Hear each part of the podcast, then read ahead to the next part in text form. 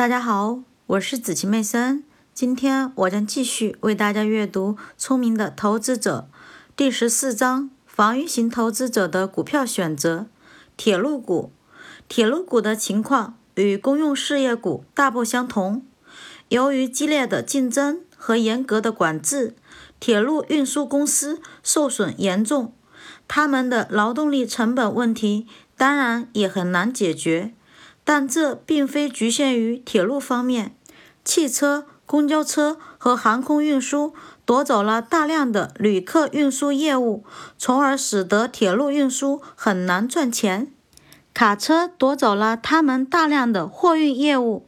过去五十年内的不同时期，美国有一半的铁路运输按里程算都处于破产或托管的状态。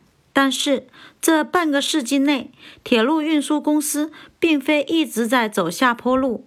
该行业经历过繁荣时期，尤其是在战争年代。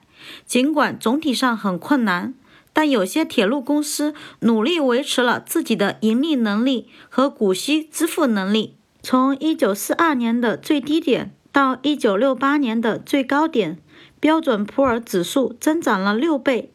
比公用事业股指数的增长幅度并不低多少。一九七零年，滨州中央运输公司这家最重要的铁路公司破产，震惊了整个金融界。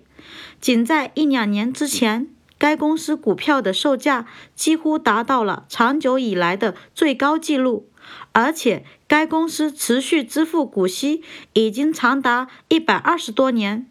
在后文中，我们会简要分析该铁路公司的情况，以说明一个有能力的学生就应该能够发现该公司实力的不断下降，并建议人们不要持有该公司的证券。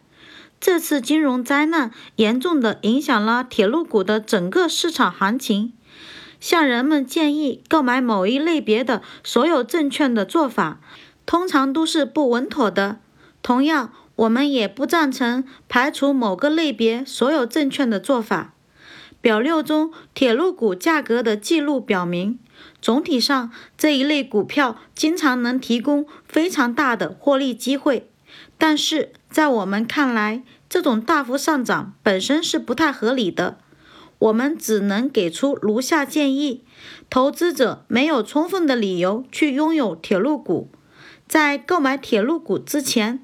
他必须确信自己的钱花得非常值得，那么购买其他股票的行为就显得不合理。